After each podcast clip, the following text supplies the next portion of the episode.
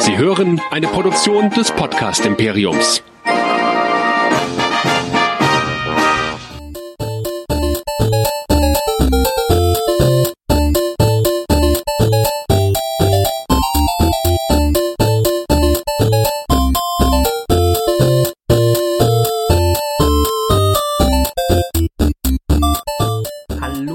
Willkommen zu einer neuen Folge Nerdizismus, dem Podcast für Nerds und Cosplayer. Heute mal wieder mit einer Filmbesprechung im neuen Jahr 2019 zu einem Film, der eigentlich schon hätte letztes Jahr erscheinen müssen, aber so wie Disneys Politik mit dem Veröffentlichen von Filmen mittlerweile ist, kriegen wir in Deutschland den immer ein paar Monate später. Ganz egal, ich begrüße heute zu dem Film Chaos im Netz, Wreck-It Ralph 2, äh, Ralph Breaks the Internet, der hat diese typischen, keine Ahnung, Übersetzungsprobleme bei Titeln, äh, mal wieder einen alten Bekannten und zwar den Timo. Hallo. Hallo zusammen. Ja, Timo war mit mir in der Pressepreview drin und wir reden gleich mal so ein bisschen spoilerfrei darüber, was wir von dem Film halten können.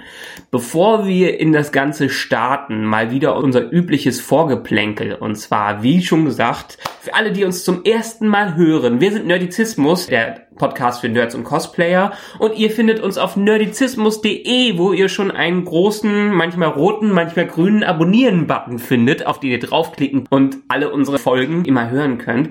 Denn wir besprechen hier nicht nur Filme und Serien, nein, wir haben auch ganz andere Themen, die nerdbezogen sind, drin.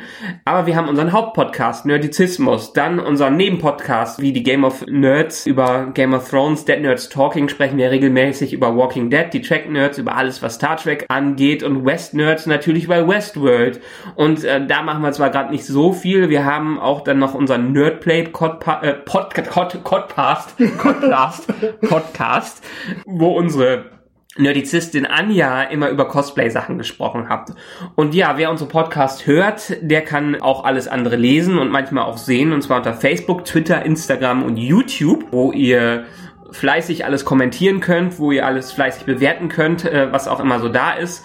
Und ihr findet uns mittlerweile auch bei den großen Portalen wie iTunes und Spotify. Gut, das war's soweit. Wenn ihr irgendwelches Feedback habt, wie gesagt, bei Social Media einfach kommentieren oder an info@nerdizismus.de schreiben und dann werden wir ganz glücklich. So, aber heute geht's wie gesagt um das Sequel zum wann war der Film eigentlich rausgekommen? 2012 oder so war glaube ich äh, Wreck-It Nee, Ralph. nee, später, oder? Später, echt? Okay. Ich meine, ich meine, es wäre 2014 oder so gewesen. Ja, nee, ich sehe hier 2012, ist schon so lange her. Wow. Wir werden immer älter hier, ne? Ja. Ja, nur die Besten werden alt.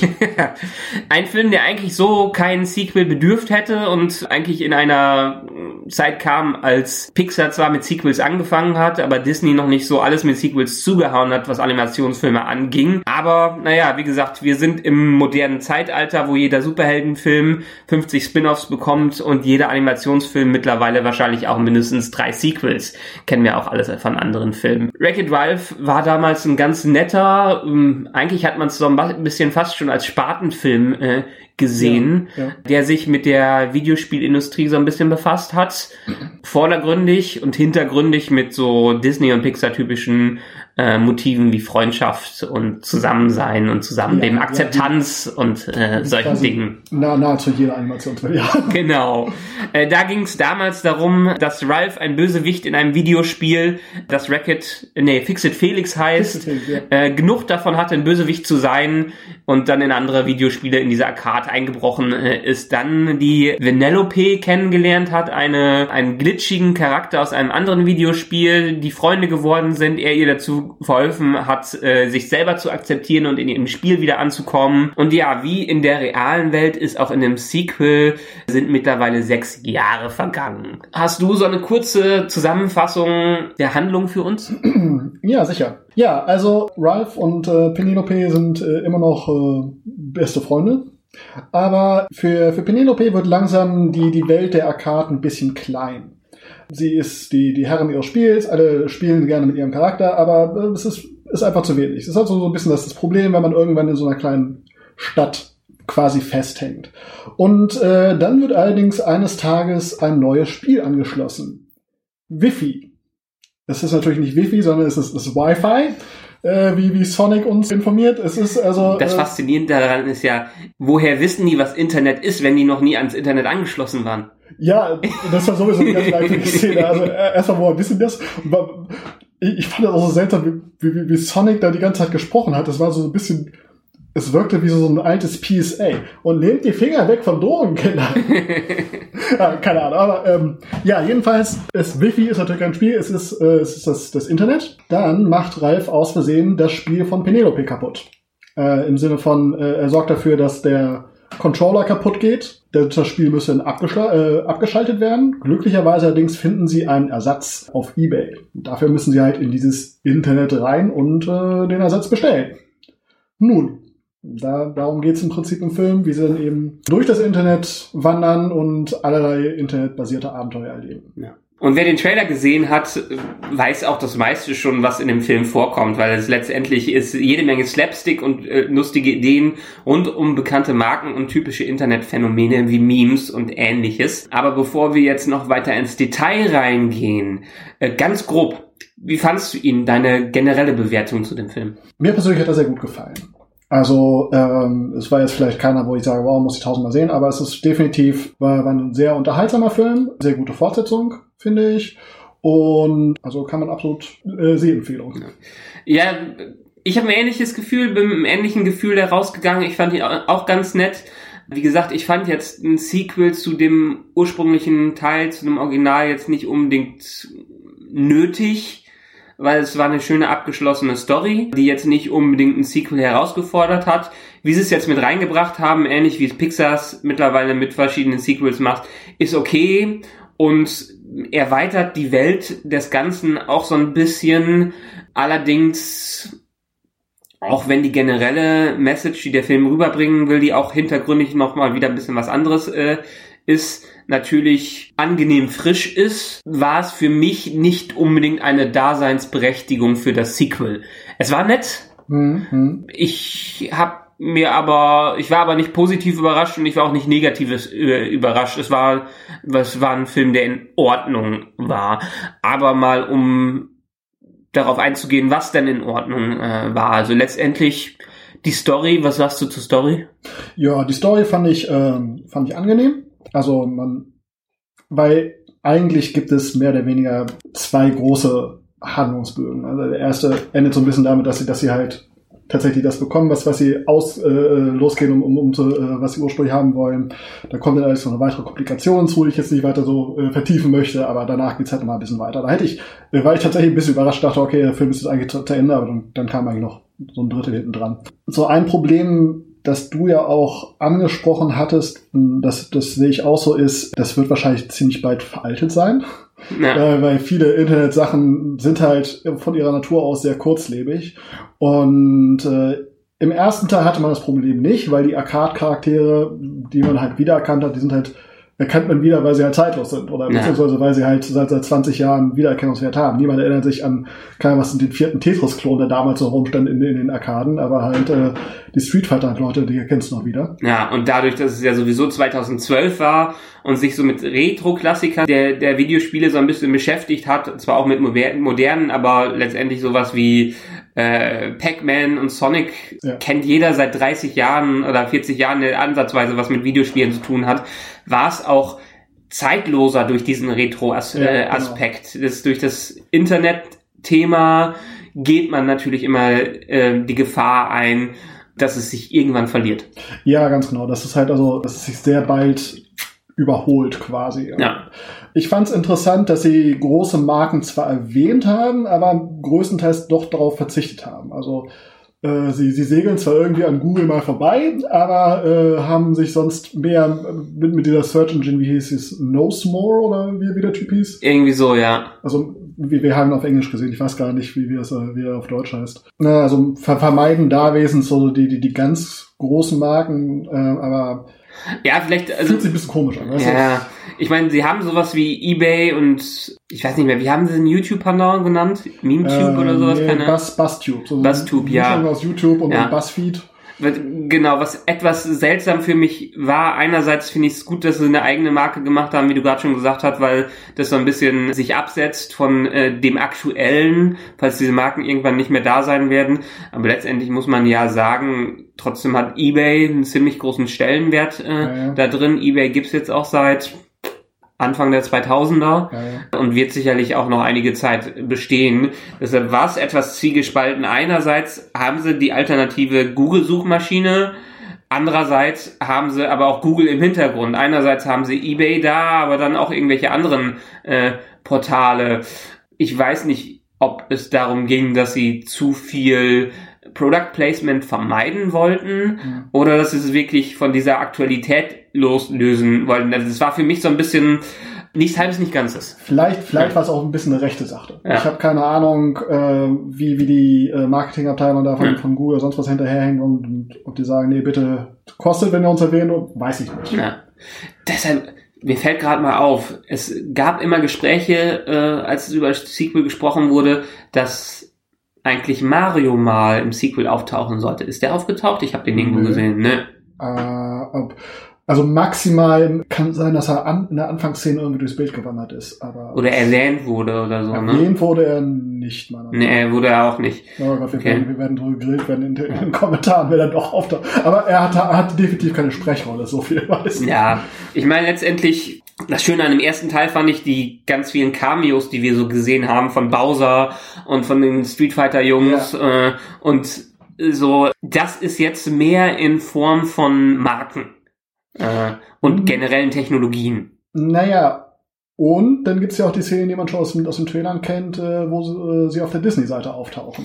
Ganz großartig, ganz also bevor wir darauf äh, äh, eingehen, nochmal generell zur Story insgesamt. Wir spoilern hier nicht zu viel, aber ich fand die Story mehr oder weniger durchwachsen, weil auch an einem Punkt war ich da, habe ich gedacht, hm, jetzt ist die vorbei und dann äh, wurde es doch noch in eine andere Richtung gedreht. Ich hatte das Gefühl, dass sie mit der Story, dass sie nicht ganz glatt war das ein bisschen hakelig, äh, hakelig war, wie viele äh, Sequels das Problem haben. Die Originalteile haben eigentlich eine, eine Motivation und ziehen das in einem Storystrang durch und hier haben sie wirklich mehrere nebeneinander gehabt, die sich einerseits überholt haben und dann andererseits an seltsamen Stellen geendet äh, sind. Das hätte, das fand ich etwas enttäuschend und das hat auch so ein bisschen die Längen in diesem Film teilweise ausgemacht.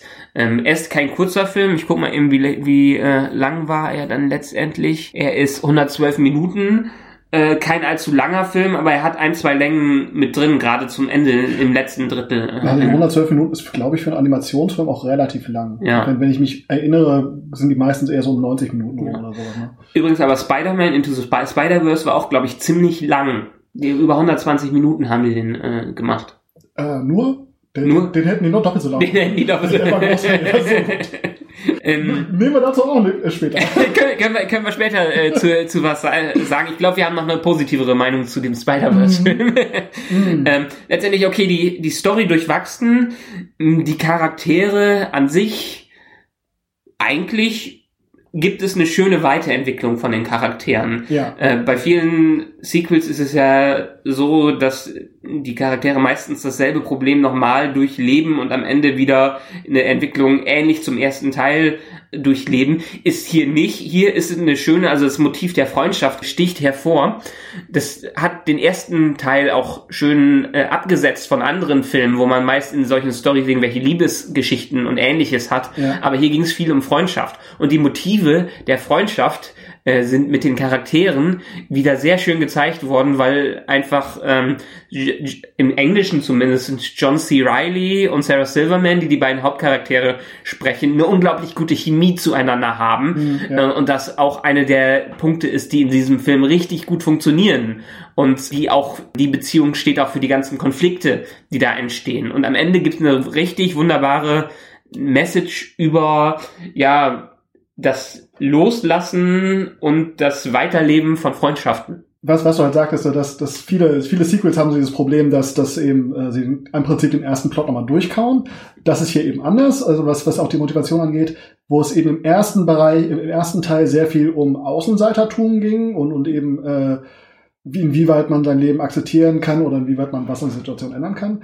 Links in diesem eben mehr um, es geht so, so ein bisschen um das Balancieren von, von große, weite Welt und, und das, das bekannte Zuhause, was man ja. gerne hat. Ne? Das, was ich ja am Anfang erzählt habe, dass es eben für Penelope ist, diese, diese Arcade eben mehr so wie so, so ein piefiges Dorf, wo man zwar alles kennt und es, äh, aber ne, für, für, für sie ist das nicht genug, für Rife ist das genau richtig. Und äh, ja, das ist eigentlich eine ganz interessante Dynamik, wie weit man sich da auch noch aneinander klammern muss oder äh, ja. Ich weiß nicht, wie es bei dir war, aber ich habe mich schon relativ gut in ihr wiedergefunden.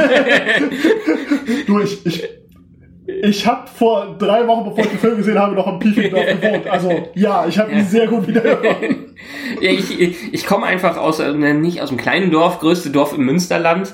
Und ich bin irgendwann dann aus dem 13.000 Seelendorf in eine große Stadt nach Krefeld gezogen, war so ein bisschen hm. vom Landidyll in, ähm, ja, ich will nicht eine Horrorstadt äh, sagen, aber äh, in, der, in eine versmockte äh, Großstadt äh, rüberging. Und ich habe das genau aus dem gleichen Gefühl, also ich kannte viel zu Hause und hatte Lust, ein bisschen aus allem auszubrechen, auch von äh, meinem Studium her.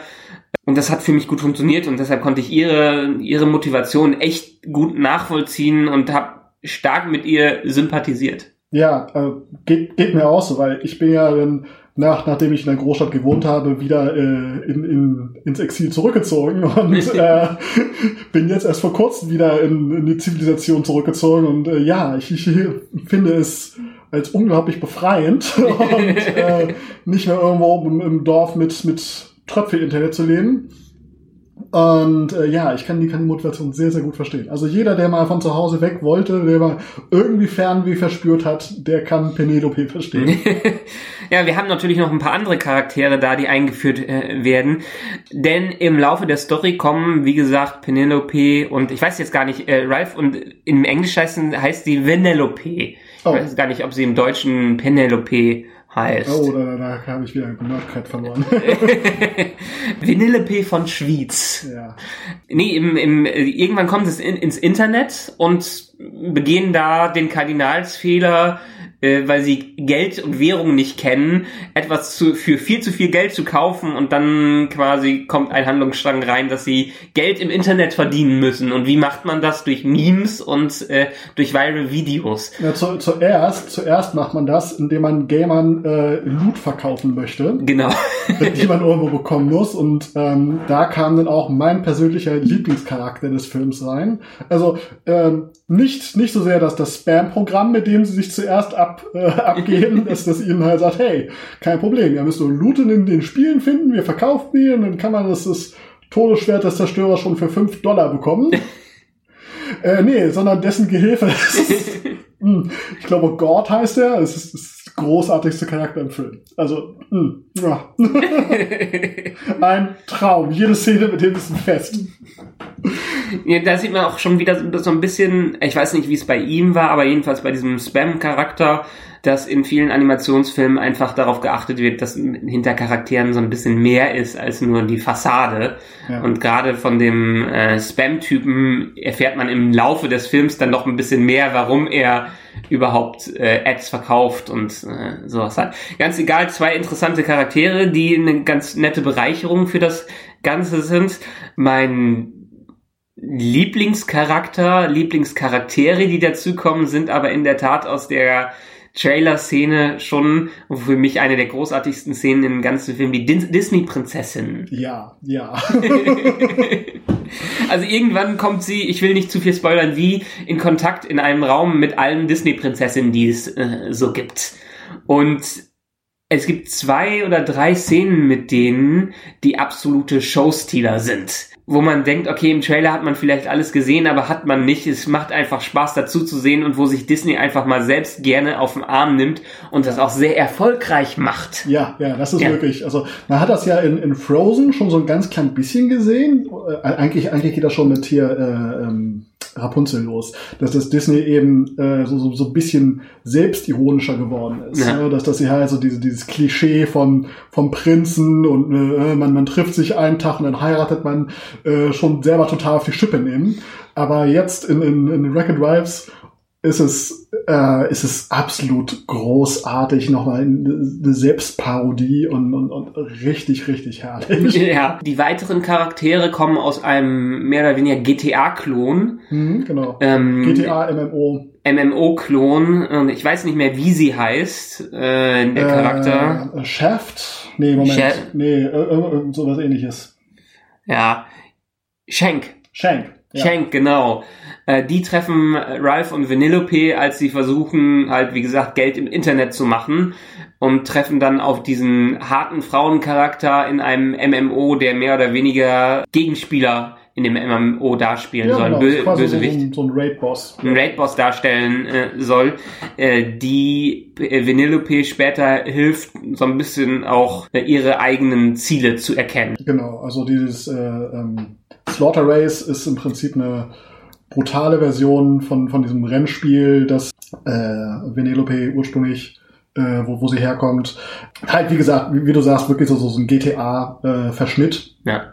mit äh, ständig Explosionen und, und Haifischen in der Kanalisation ähnliche Gedöns. Äh, großartig. Ja. Kommt einem auch am Anfang etwas klischeehaft vor, dieser Charakter, aber entwickelt sich mit der Zeit, muss man sagen, äh, mit dem Film. Auch wenn sie noch nicht, nicht so viel Screentime hat, wie man sich vielleicht wünschen würde. Da muss ich jetzt mal ganz kurz nochmal zwischenfallen. Im Englischen ist sie auch gesprochen von äh, Gal Gadot, der, der Wonder Woman-Darstellerin. Oh ja, das kann gut sein, ja. Ja, ja, in der Tat. Okay, ja. Ja, äh, Ja. Das, das war, war auch interessant. Die alten Charaktere aus, aus dem Vorgänger, Felix und dann seine mittlerweile Frau, die trifft man auch wieder, haben aber nur eher unbedeutendere Nebenrollen. Ja, da, da, die sind, spielen fast gar keine Rolle. Und das ist tatsächlich so ein Ding, das fand ich ein bisschen schade. Nachdem die, äh, das, das Spiel von Venelope äh, abgestöpselt wird, müssen halt die ganzen Charaktere, die aus dem Spiel kommen, irgendwo unterkommen. Ja. Da gibt's äh, halt Felix und, und seine Frau äh, adoptieren halt die anderen Rennfahrer. Und äh, ich hätte mir tatsächlich gelegentlich Szenen gewünscht, wo, wo sie halt einfach zurückschalten, um äh, zu, zu zeigen, wie sehr Felix diese Entscheidung bereut. Aber ähm, also ich glaube, das ist Comedy Gold. Das wäre bestimmt noch mal ein total großartiger Kurzfilm. Aber da hat man da nichts von gesehen. Man, man sieht die nur am Ende. Genau. Films. Bringt uns zum nächsten eigentlich sehr wichtigen Punkt in diesem ganzen Film, und zwar der Witz. Der Witz funktioniert wieder ziemlich gut. Ja. Sie bringen viele Jokes rein, die so ein bisschen auf diese ganzen Cameos ein, äh, einspielen. Aufs Internet, auf wieder ein paar Videospielcharaktere, aber wirklich äh, so auf ähm, ja, Gewohnheiten, die man, auf Dinge, die man aus dem Netz, aus dem täglichen Netz kennt. Was auch wieder unser Kritikpunkt von vorher so ein bisschen ist, man weiß nicht, wie lange das so überlebt und ob man jetzt sagen kann in 15 Jahren, was war das denn nochmal? Ja, ja, ja. Also ich meine, man konnte da jetzt bereits schon so ein bisschen kritisch sein, weil es ist, es tauchen ja im Prinzip die Menschen äh, sehr, sehr regelmäßig auf, weil äh, immer als kleine Avatare, die eben durch das durch das Netz äh, marschieren. Man könnte da jetzt schon sagen, es ist schon ein bisschen bedenklich, dass das Netz als eine Art Megamall wahrgenommen wird. Es ist keine kreative Kraft mehr, das sind einfach nur Leute, die rumrennen und konsumieren. Das ist, könnte man als Gesellschaftskritik auffassen. Na, ähm, ist ja auch mittlerweile eigentlich nicht anders. Was machen die Leute heute? Sie gehen auf Amazon, um irgendeinen Scheiß einzukaufen. Gehen auf Ähm, Ebay um wieder zu verkaufen. sie gehen auf Ebay, um ihn wieder zu, ver zu verkaufen. Und sie gehen auf Google, um nach dem anderen Scheiß zu suchen. ähm, ja, wenn, ich meine, entweder sind die Leute heute an ihrem WhatsApp dran oder ich weiß nicht, ob das Internet heutzutage ähm, für mehr genommen wird als Video konsumieren und einkaufen. Naja, also es, es gibt schon noch äh, große kreative Communities, es gibt immer noch Blogger und alles, aber es ist, es wird natürlich schon schwer. Es wird Ja. alles größer Oder Podcast hören. Podcast hören, ja, ja. Und ich meine, wie, wir alle wissen, es gibt eine Ecke des Internets, die, die niemals aussterben wird. Das war wahrscheinlich hinter Ralf und, und Venelope, als sie, als sie angekommen haben, waren wahrscheinlich die ganzen Pornoseiten. Konnten sie nicht zeigen in der Disney-Variante. Ähm, Dabei sind sie sogar im Darknet unterwegs. Ja. ja, das sind sie. ähm, Ich muss sagen, an sich, der, der Witz funktioniert schon richtig gut, auch wenn man sich denken kann, na, vielleicht ist er in ein paar Jahren nicht mehr so aktuell. Ähm, aber die haben mal wieder, ich meine, das funktioniert bei Disney ich mag den Disney und Marvel Witz eigentlich ganz gerne. Ja. Manche kommen damit nicht klar, aber für mich ist es immer schön. Ich bin damit aufgewachsen und das ist einfach meine Art von Humor, mit dem ich immer gut klarkomme. Naja, es gibt ja, ich habe ein bisschen Probleme mit dieser äh, Guardians of the Galaxy äh, Schule von Humor, die im Prinzip jeden ernsten Moment mit einem Witz unterschneidet. Ja. Das funktioniert manchmal ganz gut, funktioniert aber nicht gut, wenn sich in jedem Film durchsetzt.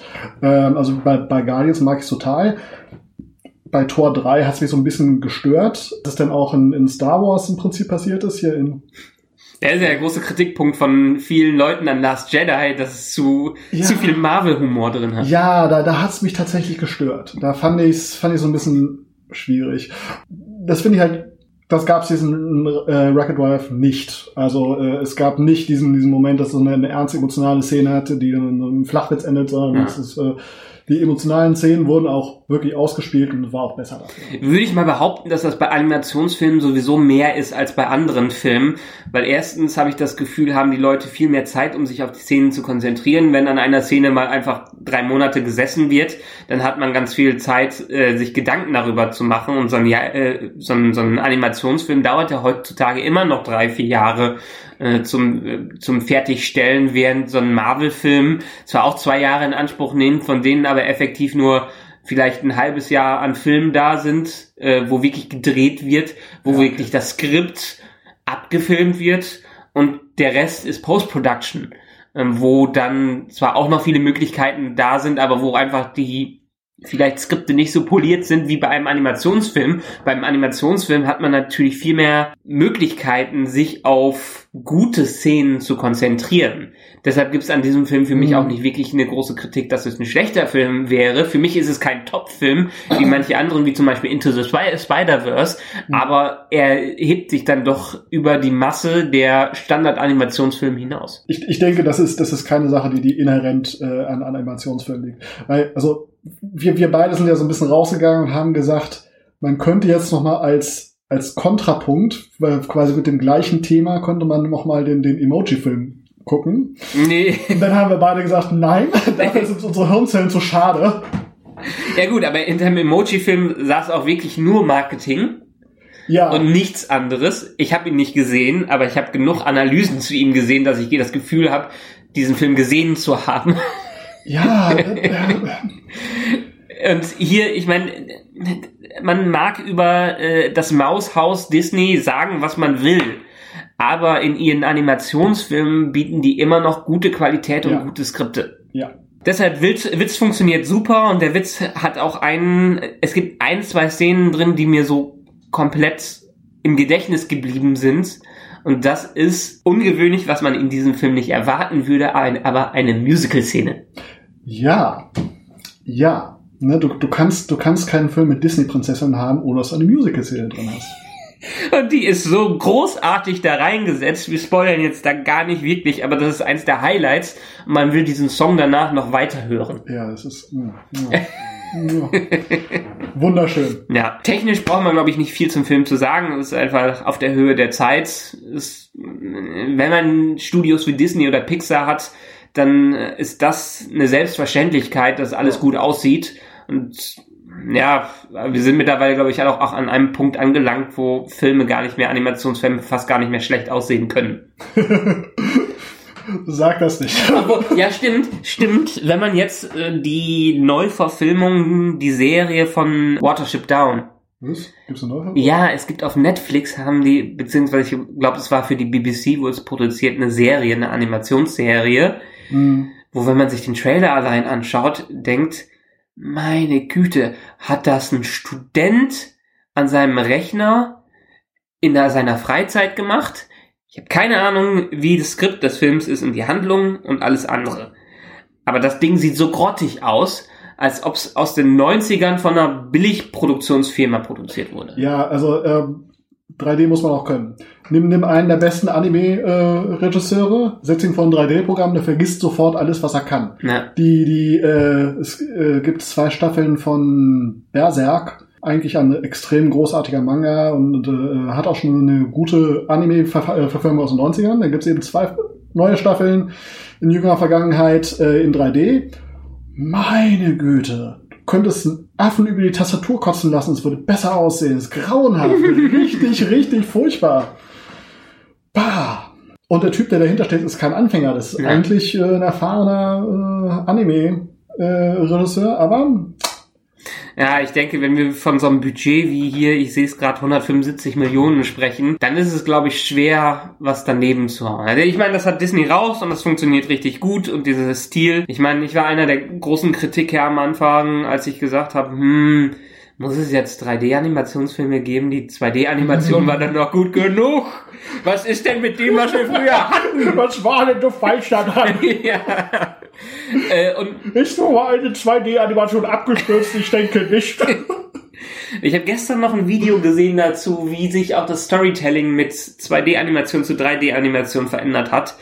Und ich muss sagen, es war ein guter Schritt, weil nur so konnte sich das Medium des Animationsfilms Films auch wirklich weiterentwickeln. ja. Während man früher die Disney-Kost, so König der Löwen und so hatte, die wirklich hochwertig war, aber wo man zu sagen musste, was auch dieses Video gesagt hat, das wirklich konservativ war, auch alle Ansichten und alle Stories, die da drin waren, hat äh, 3D-Animation das Ganze doch mehr befreit und liberaler gemacht. Ja, und, und wenn man dann eben noch so was Revolutionäres hat wie Into the Spider-Verse, wo du das Beste aus 2D und 3D kombinieren kannst, Ja. dann ist es äh, absolut großartig.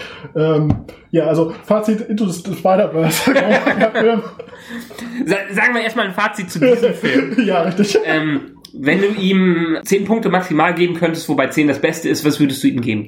Uff. 7,5, also es ist für mich solides obere Mittelfeld. Ja, ich glaube, da wäre ich genau bei dir dabei. Ich würde ihm eher eine 7 geben. Was ein guter Film, kann man sich anschauen, hat alle Qualitäten, die so ein Animationsfilm heutzutage haben muss, hat viel Witz drin, hat viel Charme drin, hat für, vor allen Dingen eine äh, gute Message, die sich, weil es auch natürlich wieder einerseits an die Kinder gerichtet ist und andererseits an die Erwachsenen sich das auch ansehen können, hat das wirklich ein, wunderbare Mo- Moral von der Geschichte mit äh, drin, wo man sagen muss, egal wie viele Marken darin gezeigt worden sind, dass die Motivation hinter der Story äh, war schon war schon war schon hochwertig muss man muss man sagen man kann sich diesen Film man muss sich den nicht unbedingt im Kino ansehen Ja. ich würde sagen es reicht für einen schönen Blu-ray Videoabend Genau, genau. Also, ne, wenn, wenn man Record Life 1 mochte, wird man bei 2 auch auf seine Kosten kommen. ja Ja, aber ich denke,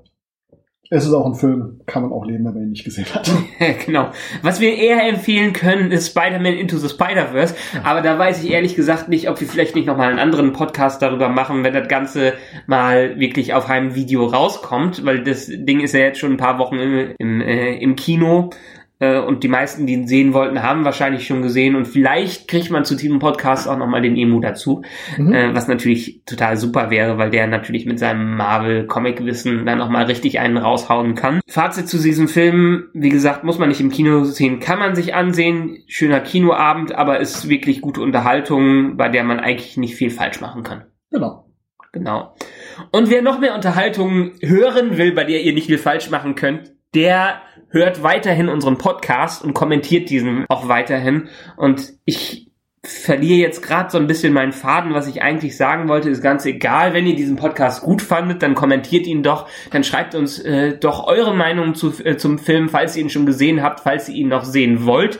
Denn er erscheint jetzt erst Ende Januar oder Mitte Januar, während er in den USA schon seit Anfang Dezember in Kinos läuft. Ich, ich finde es ich find's sehr herrlich, dass das äh, Disney sich wieder endlich mal wieder Mühe gibt, die Piratenindustrie zu stärken. Ja, ja, wunderbar. Ich habe auch äh, schon gesehen, dass auf äh, einschlägigen Seiten irgendwelche Screener davon schon zum Download da sind, wo wir das natürlich nicht forcieren äh, wollen, sich das so anzuschauen. Im Nein. Kino immer noch besser. Absolut. Aber ja, da muss man sagen, wirklich die Veröffentlichungspolitik von diesen Disney-Filmen, gerade Disney und Pixar, ist in den letzten Jahren ziemlich grottig gewesen. Alles, was im Sommer rauskam, äh, hat die deutsche Industrie dann einfach mal im Oktober bei uns rausgehauen, wo es schon wirklich die Blu-ray-Veröffentlichungen in Amerika gab. Hier jetzt einen Monat, genau, hier jetzt einen Monat später. Wie gesagt, falls ihr eine Meinung dazu habt, nerdizismus.de, Nerdizismus auf Facebook, Nerdizismus auf Twitter, Nerdizismus auf Instagram. Und wer möchte, bewertet uns auch noch und hört demnächst auch noch schöne weitere Filmkritiken von uns. Und ich sag mal jetzt, das war's von uns. Vielen Dank, Timo, dass du Jawohl. mal wieder dabei warst. Wieder demnächst zu anderen Filmen immer gerne. Also ich, ich erwarte, ich warte auf jeden Fall Hellboy und Alita. Ja. Das sind meine Fachgebiete. Wunderbar. Dann hören wir uns demnächst und wir hören uns sowieso bald wieder. Alles Gute und auf Wiedersehen. Tschüss. Tschüss.